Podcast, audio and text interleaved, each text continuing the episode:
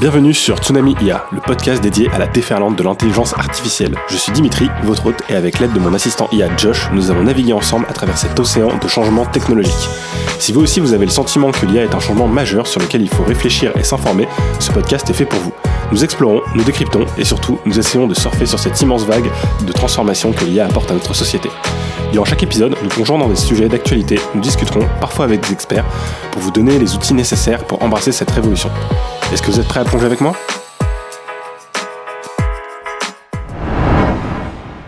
Comme toutes les semaines, je suis très content de vous retrouver pour cet épisode numéro 15 de Tsunami IA. Et euh, comme d'habitude, hein, je vais vous faire la petite promo. Hein. ce serait bien que vous partagiez un petit peu le podcast si vous l'appréciez, que vous lui laissiez un commentaire 5 euh, étoiles sur les applications, en particulier si vous utilisez Apple Podcast, et que vous en parliez autour de vous, puisque le bouche à oreille reste le meilleur moyen de faire la promotion d'un podcast. Donc sans plus tarder, on va passer à la partie euh, actualité, où il y a eu pas mal de choses cette semaine. On va commencer par une news du MIT où en fait les chercheurs du MIT ont franchi un pas significatif dans la recherche sur la fusion nucléaire en développant une méthode basée sur l'intelligence artificielle pour analyser le comportement du plasma. Cette avancée permet de prédire les fluctuations de densité et de température dans le plasma, crucial pour optimiser le processus de fusion nucléaire.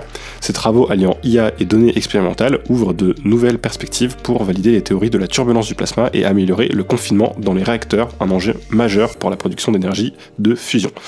Donc pour expliquer un petit peu cette news, hein, euh, il y a l'intelligence artificielle simplement qui a été utilisée sur des images où on filmait du plasma différents états, euh, et ça, ça permet d'avoir des analyses bien plus poussées pour mieux comprendre ce qui se passe dans un réacteur à fusion nucléaire. Hein. C'est pour l'instant des réacteurs qui sont tous à l'état de recherche, mais euh, qui, euh, s'ils arrivaient à fonctionner, seraient une très bonne source d'énergie et qui serait une source aussi qui ne produirait pas de euh, matériel radioactif, hein, contrairement à l'énergie nucléaire par fission. Donc c'est un sujet assez récurrent qui est plutôt lié à l'intelligence artificielle. On le verra, il y a une news un peu plus loin où je parle de Sam Altman notamment qui avait investi dans une entreprise qui s'occupe de faire de la recherche là-dessus. Et c'est vrai qu'on sait que l'intelligence artificielle et euh, globalement toute la puissance de calcul qu'elle demande bah, consomme beaucoup d'énergie. Donc savoir aussi qu'on a des avancées sur la partie bah, fusion nucléaire, c'est quelque chose de très intéressant et qui sera euh, très probablement nécessaire à l'avenir pour pouvoir euh, s'assurer d'une très bonne puissance de calcul et de continuer à pouvoir développer des intelligences artificielles.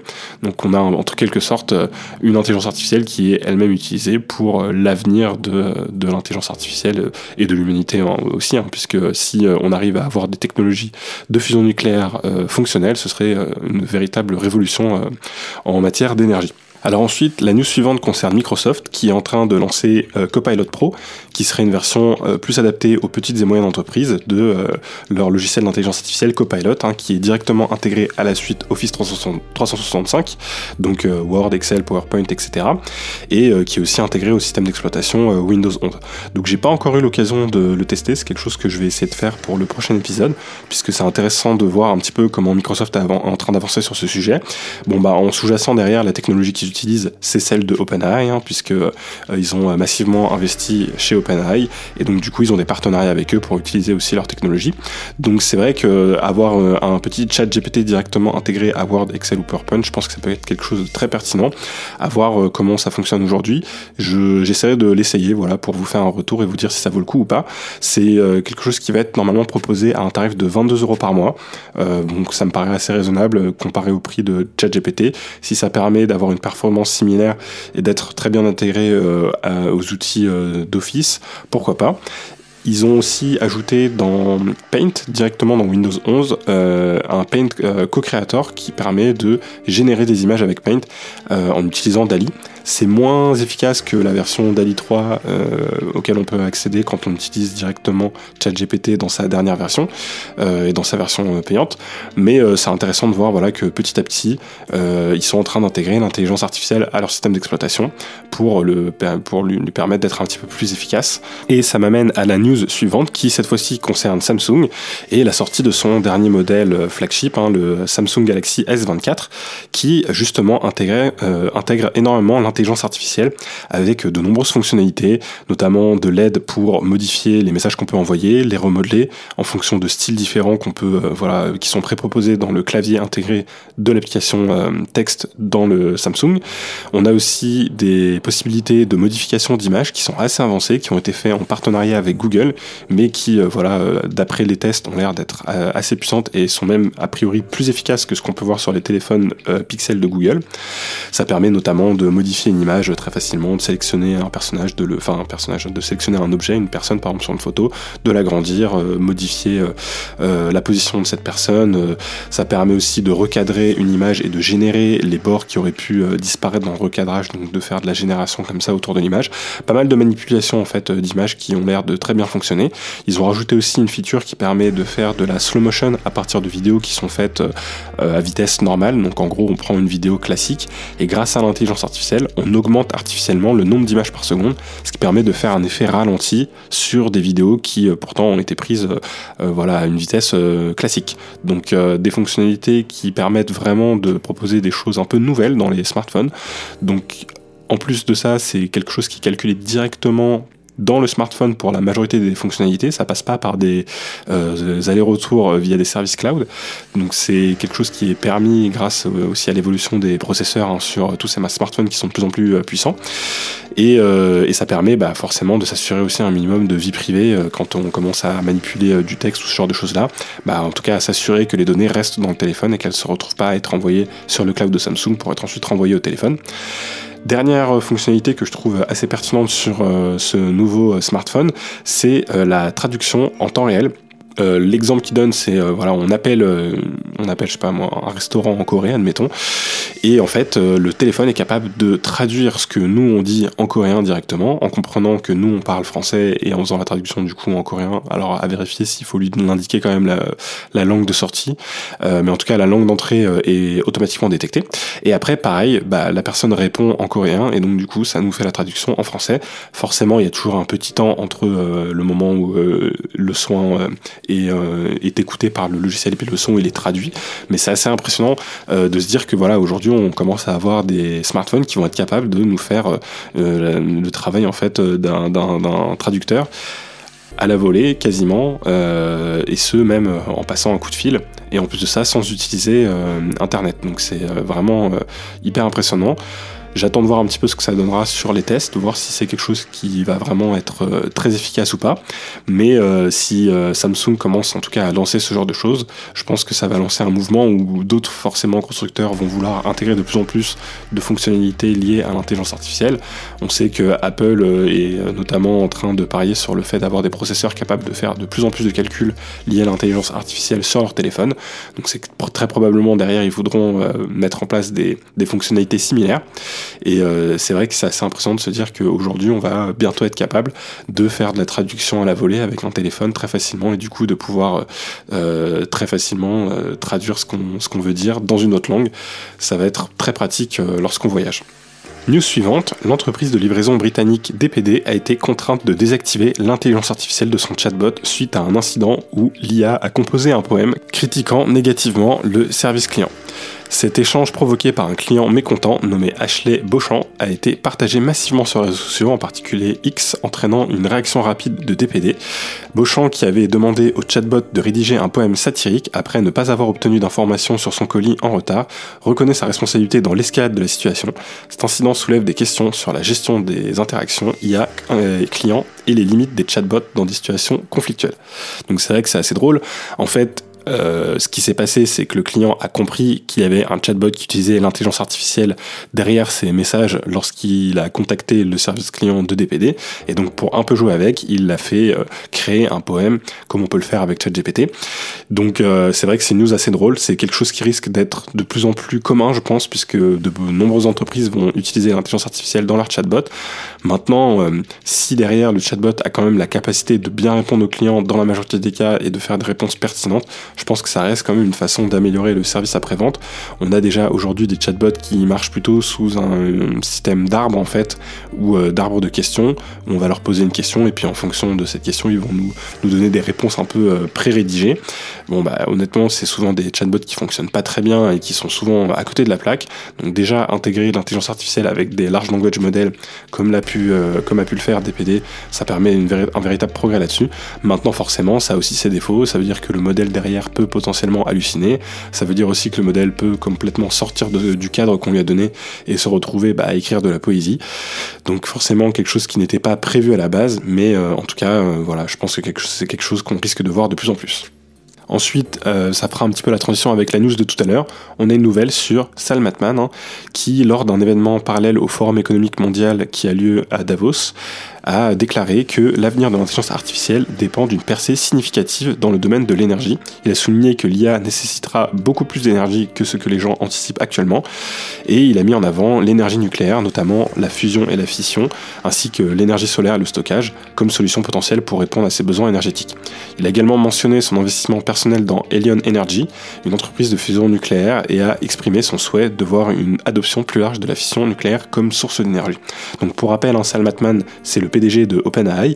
Et donc, comme je le disais un petit peu sur la news où on a de l'avancée aujourd'hui qui permet, euh, avec l'intelligence artificielle, de faire des avancées sur la fusion nucléaire, euh, l'énergie dans l'intelligence artificielle va, venir, va devenir cruciale tout comme la création des euh, microprocesseurs qui permettent d'entraîner les modèles, bah, ces microprocesseurs, une fois qu'ils sont créés, il faut aussi les alimenter en électricité pour qu'ils puissent faire des calculs, et c'est un enjeu qui va être très important. Et aujourd'hui, la fusion euh, nucléaire euh, est une vraie possibilité pour euh, plus tard, mais actuellement, on a aussi la fission, nucléaire qui est une forme d'énergie finalement assez propre, même si forcément on a tous les problèmes liés aux dégâts, aux déchets radioactifs. quand on la compare aux autres énergies, elle est souvent bien moins carbonée et donc elle permet quand même de produire de l'électricité de façon assez efficace et relativement propre. Je pense que ce sujet de la consommation d'électricité de l'intelligence artificielle va être de plus en plus mis en avant, un petit peu comme on a pu le voir avec les crypto-monnaies, hein, où euh, la consommation de crypto-monnaies s'est mise à augmenter de plus en plus. On va avoir le même sujet avec l'intelligence artificielle qui va demander de plus en plus de ressources, et c'est vrai que ce sera aussi euh, un des challenges clés pour faire progresser cette technologie dans l'avenir. Prochaine nouvelle, on a l'OMS qui a exprimé ses préoccupations concernant les implications de l'IA générative dans le secteur médical, particulièrement pour les pays à plus faible revenu. En fait, ils ont fait un rapport qui souligne que les risques de biais dans les modèles d'IA et d'inégalité sont accrus, notamment en raison de la fracture numérique et de la possibilité de désinformation. Euh, le rapport y met en évidence la domination du secteur privé dans le développement de l'IA et appelle à une réglementation internationale et à une plus grande participation de la société civile. L'OMS recommande également une formation éthique pour les développeurs d'IA afin de garantir une utilisation responsable de ces technologies dans le domaine de la santé. Alors c'est vrai qu'il y a un point très pertinent euh, que l'OMS remonte, hein, c'est le fait qu'il peut y avoir des véritables biais qui peuvent s'intégrer dans les large language models. Euh, dans le rapport, il parle notamment du fait que les données qui sont utilisées pour entraîner ces modèles sont souvent des données qui ne concernent pas les pays euh, les plus pauvres et que donc ça peut créer de véritables biais derrière sur les réponses que les large language models peuvent donner.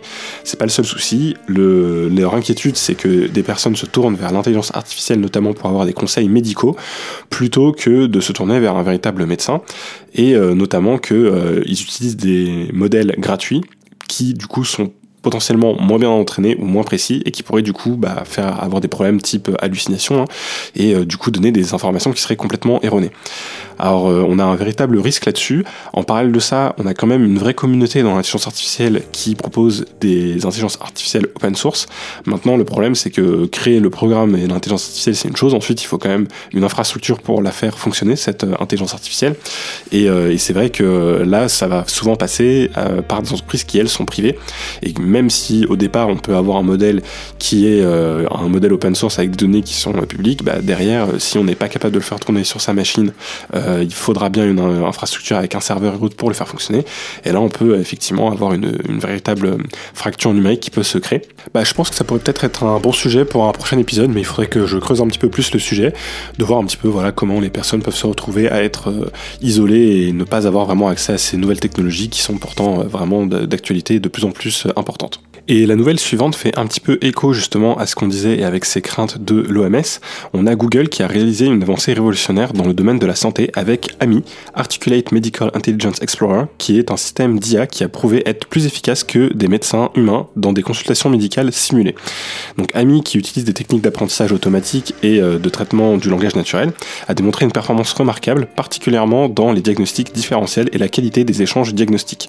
Donc la façon dont ça a été testé, hein, c'est des simulations qui sont sous forme d'échanges textuels où on a un patient qui va décrire les symptômes qu'il a et derrière le médecin va faire un diagnostic et en du coup, du coup on va avoir cette intelligence artificielle AMI qui va aussi faire son diagnostic et il se trouve que euh, bah, dans les tests qu'ils ont effectués, euh, les réponses de l'intelligence artificielle étaient plus qualitatives que celles de l'humain, en particulier en matière de compassion. Et je trouve ça euh, assez ironique, hein, puisqu'on pourrait penser que c'est là où l'humain serait le meilleur.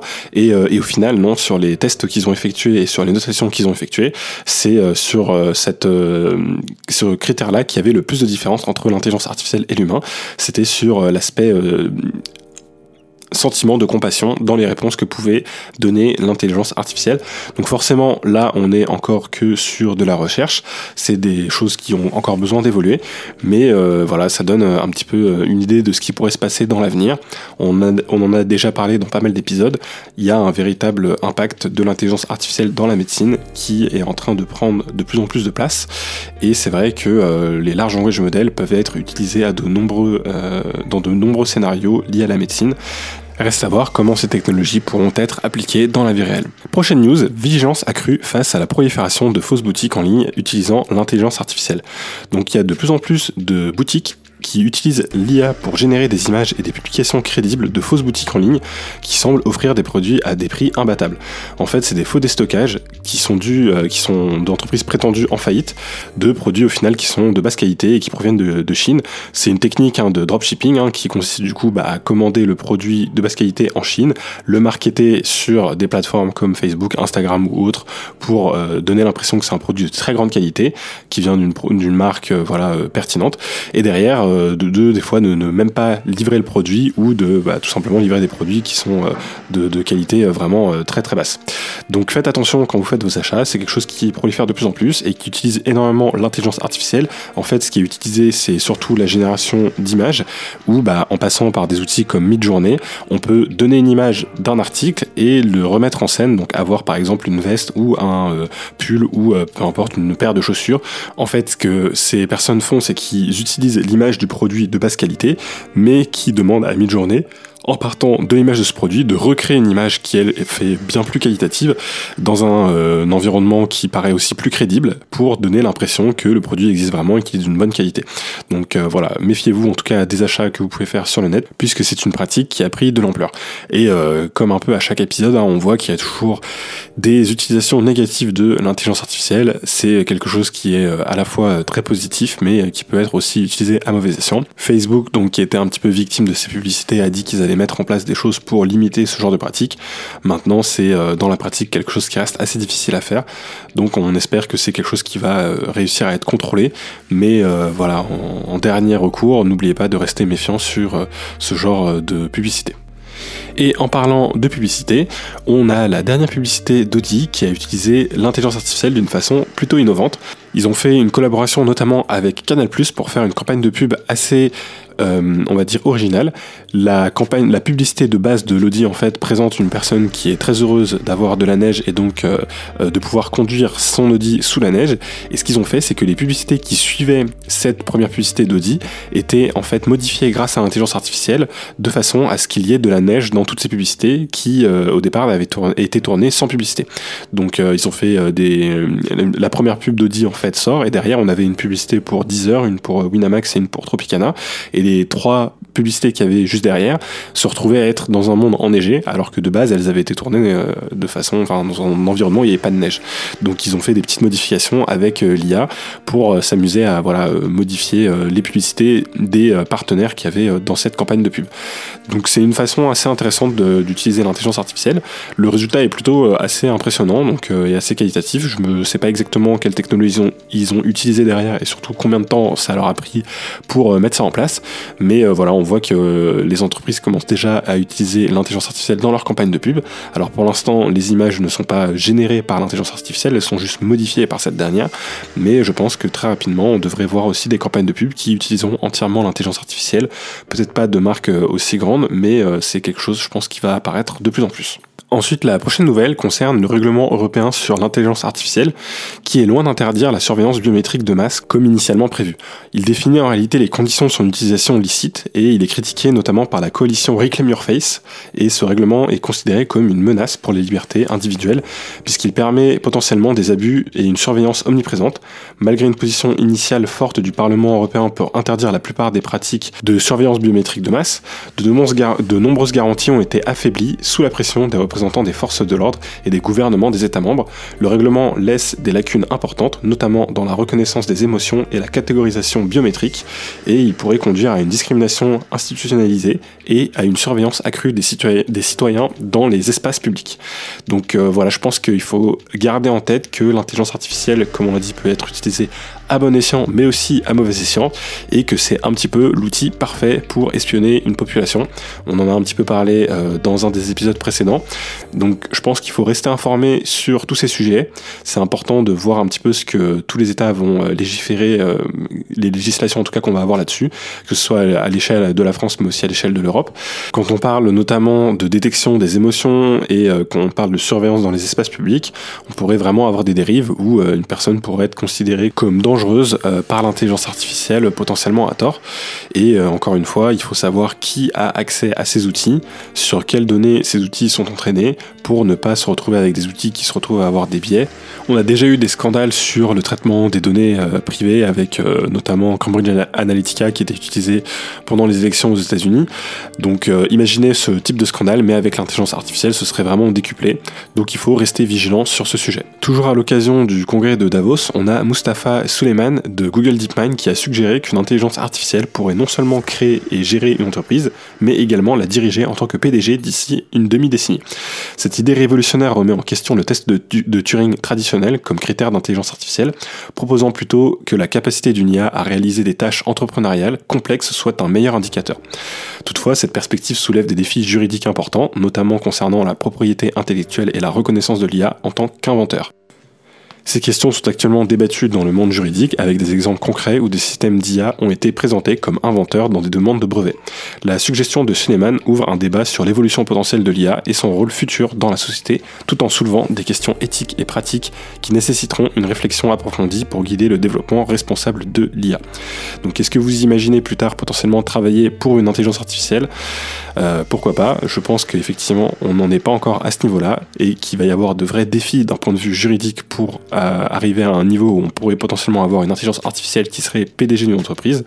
Maintenant, euh, il faudrait voir exactement euh, sur le sujet de la partie invention comment aussi les choses vont pouvoir se régler, puisque aujourd'hui, c'est vrai que l'IA est capable d'avoir une capacité innovatrice, on pourrait dire. Hein. Euh, on l'a vu notamment avec justement l'intelligence artificielle de DeepMind, AlphaGo, qui était capable d'avoir des nouvelles solutions créatives sur le jeu du Go. Donc on pourrait avoir des véritables inventions créées par l'intelligence artificielle et il va savoir il va falloir euh, effectivement savoir comment, d'un point de vue juridique, on détermine la paternité de ces inventions. Est-ce que c'est la personne qui a développé l'intelligence artificielle? Est-ce que c'est la personne qui a utilisé l'intelligence artificielle euh, et fait le prompt, par exemple, si on avait un système de prompt? Ou est-ce que c'est euh, bah, l'intelligence artificielle elle-même qui devrait être considérée comme l'inventrice de ces découvertes potentielles? Toujours dans le cadre du Forum économique mondial de Davos, on a l'intelligence artificielle qui a été un sujet majeur durant le forum, hein, qui a suscité à la fois l'enthousiasme pour son potentiel de croissance économique, mais aussi l'inquiétude quant à son impact sur l'emploi.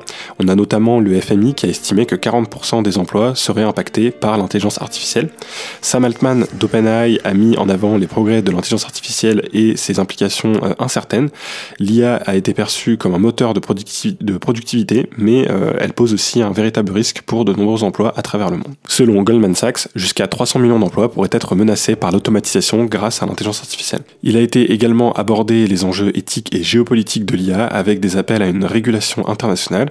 Cette édition du forum a mis en lumière les défis et les opportunités que l'IA représente pour l'économie mondiale, nécessitant une réflexion approfondie sur son intégration responsable dans le tissu économique et social. Ce serait intéressant de voir comment d'autres technologies ont pu impacter ce genre de forum. Je sais pas par exemple comment le forum de Davos avait euh, abordé le sujet d'internet ou des réseaux sociaux.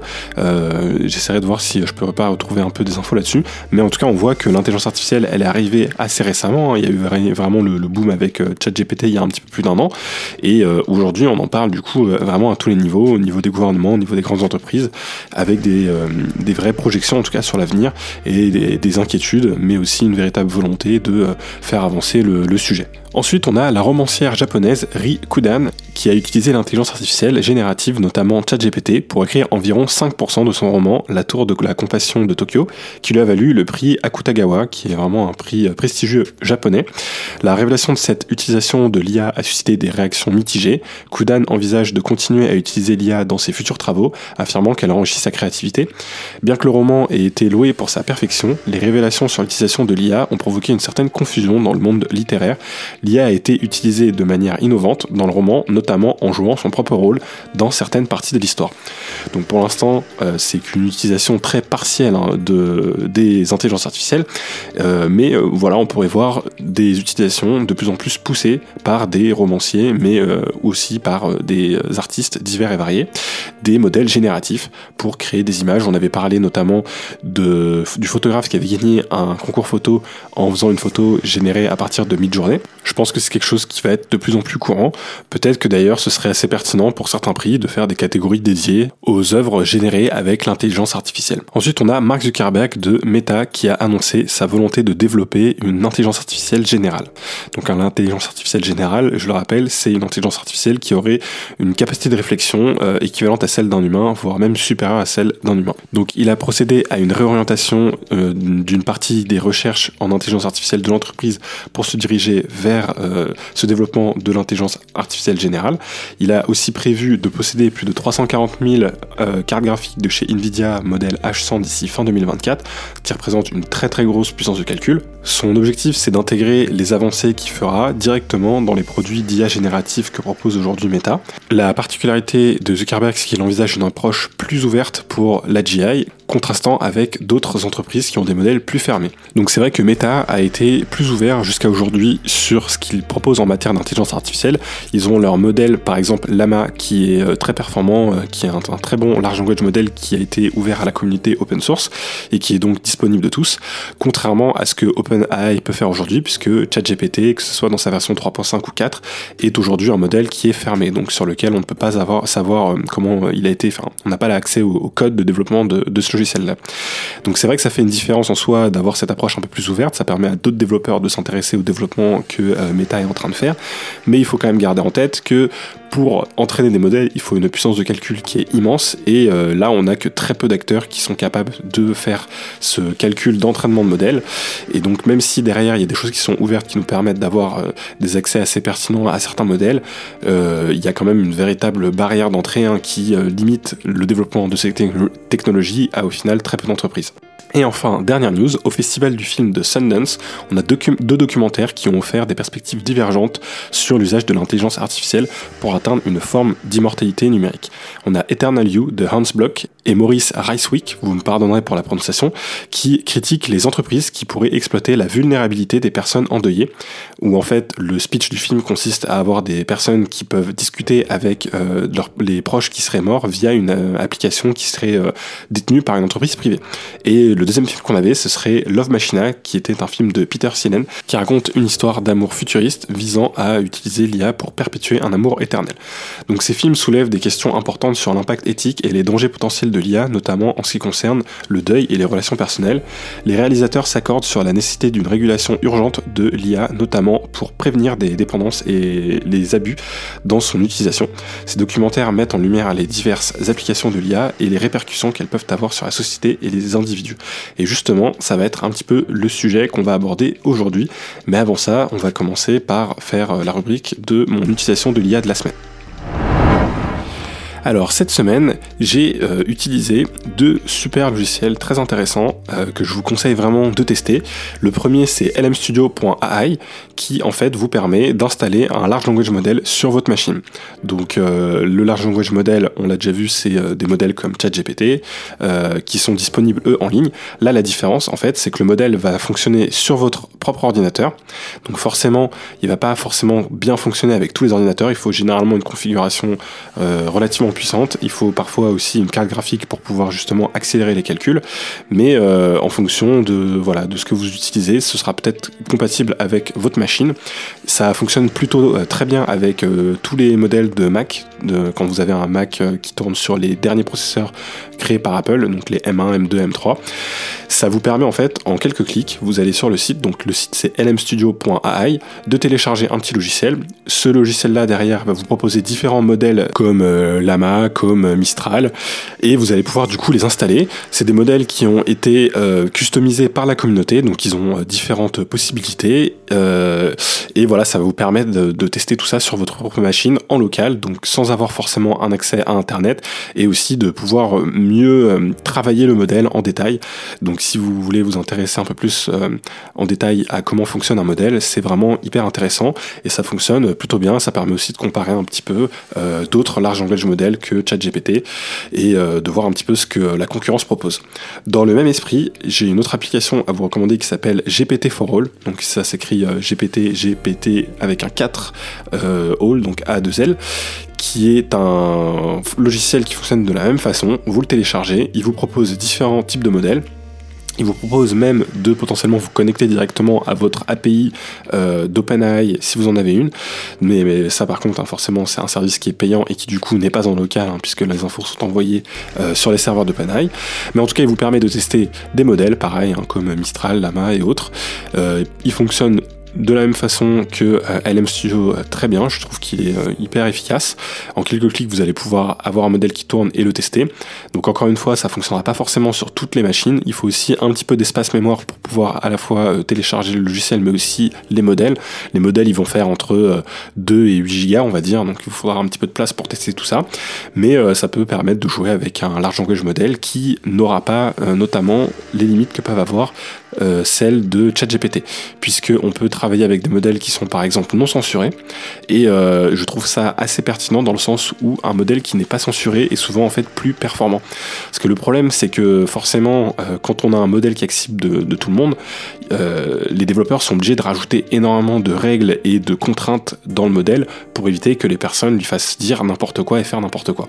Maintenant là vous êtes sur un modèle en local, donc vous faites un petit peu ce que vous voulez. Et l'intérêt c'est que du coup le modèle n'a pas toutes ces ajouts, tous ces ajouts en fait de contraintes.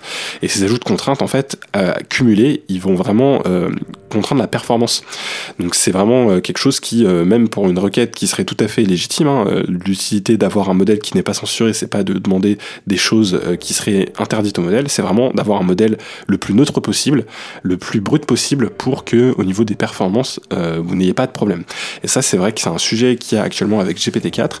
Il y a des vrais soucis de performance en ce moment sur GPT-4. On en avait parlé dans les épisodes précédents de nombreuses personnes pensent que GPT-4 est en train de devenir feignant. Je l'ai moi-même expérimenté. J'ai vraiment du mal à avoir des sorties euh, de réponses de GPT qui font plus de 500 mots. Il y a des cas d'usage où j'ai besoin d'avoir des sorties qui font 1000 mots, 2000 mots. J'ai créé un GPT par exemple personnalisé qui euh, a pour objectif de générer des articles de, de, blog en fait. Et euh, les articles de blog, c'est mieux de les faire d'au moins 2000 caractères, 2000, 2500 caractères. Et le problème, c'est qu'à chaque fois, il va me faire des très bons articles, mais qui seront limités à 500 caractères. Et j'ai beau insister, j'ai beau essayer de remodeler le GPT, de lui rajouter des règles, j'arrive pas à dépasser cette limite des 500 caractères. Bon bah cette limite, si je fais euh, des requêtes similaires sur un modèle qui tourne en local sur ma machine, je l'ai pas et je peux vraiment sortir des textes beaucoup plus longs. Alors forcément, la limite, elle est liée aussi euh, au modèle. Hein. Les modèles, ils ont un nombre de tokens défini, donc il y aura forcément toujours une limite en taille. Mais ce que je comprends pas, c'est que GPT, il a une taille de token qui est très élevée. normalement, en équivalent en nombre de pages, je crois qu'il peut gérer jusqu'à 300 pages dans, ses, dans sa taille maximum de, de tokens. Donc il devrait pas se retrouver à être bloqué pour répondre plus de 500 caractères. Il devrait pouvoir faire bien plus que ça. Donc à tester, ça permet de voir un peu les autres modèles, de travailler un peu différemment avec eux. Ça reste une utilisation assez spécifique, hein, donc je la recommande pas forcément à tout le monde, mais encore une fois, elle est hyper facile d'accès. Vous allez sur le site, vous téléchargez le petit logiciel vous installez un modèle et puis vous essayez un petit peu de jouer avec, voir à quel point il fonctionne ou pas. Euh, d'ailleurs, si vous avez des retours sur vos tests, sur les tests que vous faites sur les modèles, que vous en trouvez certains plus efficaces que d'autres, bah, n'hésitez pas à me faire un retour sur le compte Instagram, ça m'intéressera vraiment. Moi, j'ai essayé de poser des questions un peu similaires à plusieurs modèles. Il y en a euh, malheureusement qui ont tendance à beaucoup halluciner. Euh, j'ai eu le souci avec Mistral, par exemple, qui a tendance à, me faire des réponses qui sortent vraiment de nulle part. Donc méfiez-vous quand même, hein, ça reste des modèles euh, open source euh, et il faut toujours un petit peu remettre en question de toute façon ce qu'un large language modèle peut sortir puisqu'il peut forcément sortir des choses qui sont complètement fausses et complètement hallucinées. Euh, moi, il m'a créé par exemple, il m'a inventé des dates. Je lui posais des questions simples comme pourquoi le, le, ciel est bleu et il m'a inventé tout simplement des dates avec aussi des noms de scientifiques qui étaient modifiés et des phénomènes qui étaient datés au niveau des découvertes à des dates qui étaient complètement hors de propos. Donc méfiez-vous quand même hein, en fonction des modèles il y en a qui fonctionnent plus ou moins bien. Euh, et, voilà, il faut quand même garder toujours une pincée de sel sur ce qu'on peut créer avec tout ça. Je fais quand même un dernier point sur la partie euh, GPT et création des GPT. Euh, est-ce que ça vous intéresserait potentiellement que je vous partage les GPT que je crée pour mes propres usages? Donc là, par exemple, le GPT que j'ai créé pour faire des articles de blog, bah, j'ai la possibilité de vous le partager maintenant que le store des GPT est sorti. On peut créer ses propres GPT et surtout les partager. Donc si jamais c'est quelque chose qui peut vous intéresser, bah, prévenez-moi. Si jamais il y a un sujet de GPT qui pourrait vous intéresser mais que vous savez pas trop comment vous y prendre pour le créer, bah envoyez-moi un message et puis bah je m'amuserai à en créer un pour euh, qu'on puisse le tester et en parler dans la rubrique de la semaine prochaine. Alors aujourd'hui, dans les nouvelles, on a parlé d'un film qui avait été créé où une entreprise euh, permettait de parler aux morts, en fait, tout simplement, de parler à ses proches. En utilisant de nombreuses données qu'elle avait sur chacun de ses proches, elle était capable, avec euh, l'intelligence artificielle, de créer un avatar avec lequel les euh, personnes endeuillées pouvaient discuter. Et donc j'aimerais parler de ce sujet, puisque dans les news en l'occurrence c'était dans un film, mais je pense que c'est quelque chose qui techniquement est déjà possible et qui va euh, arriver de plus en plus. Et c'est un vrai sujet du coup, je pense qu'il faut considérer d'un point de vue éthique et réfléchir aussi sur l'impact que ça peut avoir. Qu'est-ce que t'en penses? Le sujet que tu abordes est absolument fascinant et, en effet, chargé de questions éthiques et émotionnelles. La création d'avatars numériques de personnes décédées, basés sur des données collectées, c'est un peu comme naviguer dans un épisode de science-fiction devenu réalité. Premièrement, sur le plan technique, cette technologie repose sur des principes d'intelligence artificielle avancés. On utilise des données comme des enregistrements vocaux, des écrits, des images et peut-être même des vidéos pour créer un modèle numérique de la personne. L'intelligence artificielle, notamment les réseaux de neurones profonds, peut analyser ces données pour simuler la manière de parler, les expressions faciales et même certaines caractéristiques de la personnalité de l'individu. Mais la question vraiment importante ici, c'est l'aspect éthique. Est-ce moral de créer une réplique numérique d'une personne décédée? Cela soulève des questions sur le consentement. Est-ce que la personne aurait voulu être ainsi ressuscitée numériquement? La précision, peut-on vraiment capturer l'essence d'une personne à travers des données? Euh, Et l'impact sur le deuil? Est-ce que parler à un avatar peut aider ou au contraire entraver le processus de deuil? Ah. Et puis, il y a l'impact émotionnel. Imaginons quelqu'un qui a perdu un être cher la possibilité de parler à nouveau à cette personne pourrait être incroyablement réconfortante. Mais d'un autre côté, cela pourrait aussi empêcher la personne de faire son deuil en créant une illusion persistante de présence. Enfin, il ne faut pas oublier les implications en matière de confidentialité et de sécurité des données. Les données personnelles utilisées pour créer ces avatars sont extrêmement sensibles. Qui les contrôle? Comment sont-elles protégées? En conclusion, cette technologie est un exemple parfait de la manière dont l'avancement de l'IA peut ouvrir des portes incroyables, mais aussi soulever des questions profondes sur l'éthique, l'émotion et l'humanité. Qu'en penses-tu? Crois-tu que les avantages l'emportent sur les risques? Alors déjà, pour vous parler un petit peu de ce sujet, faut savoir que c'est pas quelque chose de nouveau. On a euh, James Valos, qui était un journaliste qui euh, a été un petit peu inspiré d'un épisode de Black Mirror qui s'appelle Be Right Back, où justement euh, on a des personnes qui sont capables de parler avec des morts. Et en fait, il a tout simplement enregistré des conversations avec son père pour totaliser plus de 91 000 mots et il a créé un chatbot à partir de ça. Donc c'est un chatbot qui n'utilisait pas les technologies qu'on a aujourd'hui avec les large language models et euh, les modèles d'IA générative, c'était plutôt un système de fonctionnement euh, d'arbre assez complexe où en fonction de ce qu'il pouvait demander, on avait des décisions euh, qui pouvaient ressortir du coup des morceaux d'audio, mais aussi du texte en fonction de voilà de de, des questions et des messages que lui pouvait envoyer, mais c'est quelque chose qui a été déjà fait. Et donc du coup, bah, le journaliste, euh, il avait expliqué justement que c'est quelque chose qui n'était pas équivalent à parler à son père, mais que ça avait quand même euh, été euh, quelque chose d'important lors de son deuil, qui, qui l'avait permis aussi d'avancer sur ce sujet-là. Et en fait, c'est quelque chose qui va devenir de plus en plus facile à mettre en œuvre on laisse derrière nous de plus en plus de données, forcément, avec tous les messages qu'on peut envoyer, euh, la messagerie qu'on envoie via euh, les différentes applications, les vocaux qu'on peut envoyer, euh, les vidéos qu'on peut éventuellement faire, les photos que les proches auront fait de nous. On a énormément d'informations sur nous qu'on laisse derrière nous, et ces informations-là, elles sont pas oubliées par les ordinateurs, elles sont gardées en mémoire et elles peuvent être très facilement utilisées derrière pour générer un avatar de nous-mêmes. Alors de notre vivant, on pourrait déjà le faire avec euh, un petit morceau d'extrait de la voix, avec euh, un petit morceau d'extrait vidéo, on serait capable via la technologie euh, de deepfake par exemple de générer un avatar qui nous ressemblerait, qui aurait notre même voix. Après sur la partie personnalité, c'est la partie un peu plus compliquée où il faudrait réussir à accumuler plus de données, mais c'est quelque chose qui est technologiquement vraiment envisageable et qui pourrait être fait à la fois avec notre accord mais aussi contre notre accord si nos proches ont suffisamment d'informations sur nous, techniquement, ils pourraient créer un avatar qui nous ressemblerait. Et plus ils ont d'informations sur nous, puisque on en, parle à chaque fois, mais vraiment l'intelligence artificielle, c'est aussi bah, la qualité des données. Plus on a d'informations sur la personne et de données sur la personne, plus on pourrait avoir quelque chose de réaliste et de proche. Et là, c'est vrai qu'on rentre dans un univers assez euh, effrayant, entre guillemets, puisqu'on pourrait discuter avec des personnes qui sont décédées. Ce concept de créer un avatar qui permet de discuter avec une personne qui serait décédée, ça s'appelle un deadbot. Est-ce que tu peux nous en dire un petit peu plus, Josh, sur ce concept de deadbot? C'est un terme qui résume bien cette technologie. Les deadbots sont effectivement au cœur d'une controverse éthique et technique en pleine évolution. Pense à l'impact émotionnel de CS Deadbot. D'un côté, ils peuvent offrir du réconfort, une sorte de thérapie numérique, permettant aux gens de parler avec des êtres chers perdus de finaliser des conversations inachevées ou simplement de se rappeler de bons souvenirs. Cela peut sembler bénéfique, surtout pour ceux qui ont du mal à faire leur deuil. Cependant, du côté éthique, les questions se multiplient. Le consentement est un problème majeur. Est-ce que la personne décédée aurait consenti à une telle utilisation de son image et de sa personnalité?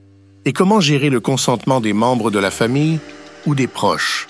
Il y a aussi le risque de manipulation ou d'abus de CS technologie, surtout si elles tombent entre de mauvaises mains. Sur le plan technique, créer un deadbot précis et réaliste n'est pas une mince affaire. Cela nécessite une quantité massive de données personnelles et une compréhension profonde de la personnalité et des traits caractéristiques de l'individu. Même avec cela, il est presque impossible de capturer pleinement l'essence d'une personne. On risque donc de créer une version simplifiée voire erronée, de l'individu. De plus, il y a des implications sur le processus de deuil. La psychologie nous enseigne que le deuil est un processus nécessaire, permettant aux personnes de s'adapter à leur perte. Les deadbots pourraient créer une sorte de dépendance ou d'illusion, empêchant les gens de traverser ce processus naturel. En résumé, les deadbots sont une technologie à double tranchant, mêlant progrès technique et dilemmes éthiques profonds. Il pose des questions fondamentales sur notre relation avec la mémoire, le deuil et l'identité. Comment vois-tu l'avenir des deadbots? Penses-tu qu'ils pourraient devenir une partie normale de notre vie numérique? Alors déjà, pour un peu répondre à ce que Josh nous dit sur la partie technique, moi je suis pas vraiment d'accord. Je trouve que techniquement c'est quelque chose qui devient de plus en plus euh, atteignable et de façon assez facile. On a le site par exemple character.io dont on a un petit peu parlé qui permet de générer des personnages grâce à l'intelligence artificielle. Eh bien, on a une application de bureau qui s'appelle Faraday qui fonctionne un petit peu comme les deux applications dont je vous parlais euh, dans la partie utilisation de la semaine de l'IA, qui euh, est un large enjouage modèle local, donc qui tourne sur sa propre machine et qui nous permet à la fois de télécharger les modèles de la communauté, mais aussi de créer notre propre modèle. Donc il y a des personnes qui se sont amusées par exemple à faire un modèle de Shakespeare euh, en se basant forcément sur ce qu'on connaît de son histoire et sur les textes qu'il a pu créer, mais on pourrait voilà envisager de le faire pour une personne qu'on connaît. Et encore une fois, c'est quelque chose qu'on pourrait faire juste à partir des données qu'on a sur cette personne. Plus on a des données sur cette personne, plus on aurait quelque chose de précis, moins de données sur cette personne, plus on aurait quelque chose voilà d'éloigné, un petit peu comme Josh euh, a pu euh, nous le mentionner. Et c'est là d'ailleurs qu'on pourrait imaginer euh, une certaine forme d'immortalité. Si on imagine une personne qui se dit qu'elle veut absolument avoir son propre modèle d'intelligence artificielle ressemblant le plus possible à sa personnalité, elle pourrait très bien faire ce modèle de son vivant, ou en tout cas générer un maximum de données de son vivant, pour derrière pouvoir avoir un modèle qui serait le plus proche possible. On pourrait imaginer en fait euh, une application qui nous aide à donner les bonnes informations, qui passerait via un questionnaire, qui prendrait des exemples de vidéos, des exemples de d'audio et qui nous euh, aiderait à raconter en fait euh, nos souvenirs par exemple et ainsi euh, récupérer un maximum de données. C'est un petit peu d'ailleurs ce qu'a fait James Vlaos hein, quand il a créé son chatbot pour son père qui est décédé, puisqu'en fait il a créé ce chatbot à partir des données qu'il avait recueillies principalement quelques mois avant la mort de son père et, en fait il a tout simplement fait des interviews de son père en lui posant des questions. Au début il pensait créer un livre à partir de ça et finalement il a eu cette idée de créer ce chatbot qui lui permettait d'avoir de, des conversations avec euh, son père du coup qui était décédé. Donc, est-ce que c'est quelque chose qui pourra aider les personnes à faire leur deuil ou non? Difficile à dire. En tout cas, c'est quelque chose qui va apparaître de plus en plus. Et euh, effectivement, c'est important de considérer l'impact que ça va pouvoir avoir sur le processus de deuil et sur la société dans son ensemble. Et euh, le fond de tout ça, hein, c'est vraiment euh, l'importance de ces données. Je pense qu'on a tendance à sous-estimer l'importance des données qu'on sème un petit peu sur Internet, hein, qu'on va donner via les réseaux sociaux, qu'on va donner de diverses façons possibles et euh, les données aussi auxquelles on donne accès à, des tiers en fait, puisque euh, les conversations qu'on a avec nos proches, euh, ces informations, elles sont accessibles de nous, mais aussi de nos proches. Donc même en essayant de ne pas donner de ces données, potentiellement ces proches pourraient, nos proches pourraient en en agrégeant toutes les données qu'ils ont de nous, en regroupant par exemple toutes les photographies qu'ils ont, en regroupant toutes les conversations qu'ils ont de nous, bah, ils pourraient euh, recréer euh, ce genre d'avatar. C'est quelque chose qui techniquement va être possible et euh, même si les données seront pas complètes, on pourrait déjà avoir un début d'avatar qui pourrait être très similaire à une personne décédée. Donc est-ce que c'est quelque chose d'enviable ou non? Difficile à dire pour l'instant. je pense que si ça peut aider des personnes dans leur deuil, c'est plutôt une bonne chose, mais ça reste encore quelque chose qui reste à prouver. En tout cas, derrière, il faut faut vraiment se poser la question éthique qu'il y a derrière. Euh, est-ce que on est ok si nos proches se décident après notre mort de créer ce genre d'avatar? Est-ce que c'est quelque chose qu'on euh, qu'on accepterait ou pas? Euh, Peut-être que d'ailleurs plus tard ce sera quelque chose qu'il faudra préciser hein, dans ses vœux. Peut-être que dans quelques années les notaires nous diront bah voilà qu'est-ce qu'on fait de vos données? Est-ce que vous voulez que vos proches puissent les réutiliser ou pas? Est-ce qu'ils pourront faire quelque chose de toutes ces données? On a vu euh, avec l'IA générative la capacité qu'elle peut avoir à restaurer des photos qui étaient euh, d'anciennes photos. Bah, on pourrait avoir la même chose euh, plus tard ou avec des images et quelques photos, quelques vidéos qui seraient pas forcément de très bonne qualité, on pourrait remodeler complètement un avatar en 3D de la personne et par exemple lui rendre visite via un casque de réalité augmentée dans un univers un petit peu comme celui que l'entreprise Meta est en train d'envisager, hein, dans un métaverse. Est-ce que ce serait enviable de pouvoir aller se recueillir dans euh, des euh, cimetières virtuels où les personnes seraient représentées par des avatars qui auraient été générés à partir des données qu'on a sur eux, euh, à la fois des personnes qu'on connaît mais aussi des célébrités. Hein. Forcément, sur la partie personne publique, la quantité de données est assez importante, mais les données qu'on a sur ces personnes sont les données qu'elles donnent à un public, hein. donc c'est pas le fond de leur personnalité, j'ai envie de dire, c'est pas leur discussion intime et les relations qu'elles peuvent avoir avec leurs proches, mais on pourrait très, facilement bah, créer ce genre de, euh, de, d'environnement virtuel où on a euh, des avatars de personnes décédées qui auraient été, qui générées à partir des informations qu'on a sur ces personnes publiques. Est-ce que c'est quelque chose dent viable ou pas, ça reste à déterminer. Euh, je sais pas si c'est quelque chose qui a été fait ou pas d'ailleurs. Un cimetière virtuel peuplé d'avatars de célébrités, créé à partir des informations publiques disponibles sur eux, c'est un concept qui fusionne l'histoire, la technologie et une forme de commémoration numérique. À ma connaissance, un projet exactement comme celui que tu décris n'existe pas encore dans la réalité, mais l'idée n'est pas loin de certaines initiatives déjà en cours. Par exemple, il existe des musées virtuels et des expériences de réalité augmentée qui permettent aux gens de rencontrer des figures historiques ou des célébrités à travers des avatars numériques. Ces technologies sont souvent utilisées à des fins éducatives ou de divertissement. Dans le domaine des célébrités, l'utilisation de la technologie pour ramener des icônes disparues est déjà une réalité. Prenons l'exemple des concerts où des hologrammes de musiciens décédés sont utilisés pour des performances. C'est un peu comme créer un lien entre le passé et le présent, permettant aux nouvelles générations de vivre une expérience qu'elles auraient manqué autrement. L'idée d'un cimetière virtuel pourrait pousser ce concept encore plus loin. Non seulement cela offrirait une nouvelle forme de commémoration, mais cela pourrait aussi poser des questions importantes sur notre rapport à la mémoire et à l'héritage culturel. Comment ces avatars seraient-ils créés? Qui déciderait de leur apparence, de leur comportement, de leurs paroles Et comment garantir le respect et la dignité de ces S-figures? Cela ouvre un champ de possibilités fascinantes, mais aussi de défis éthiques et pratiques. En tant qu'outil de mémoire et de célébration, un tel cimetière virtuel pourrait être incroyablement puissant. Mais il devrait être abordé avec prudence en veillant à respecter l'héritage et la volonté des personnes représentées.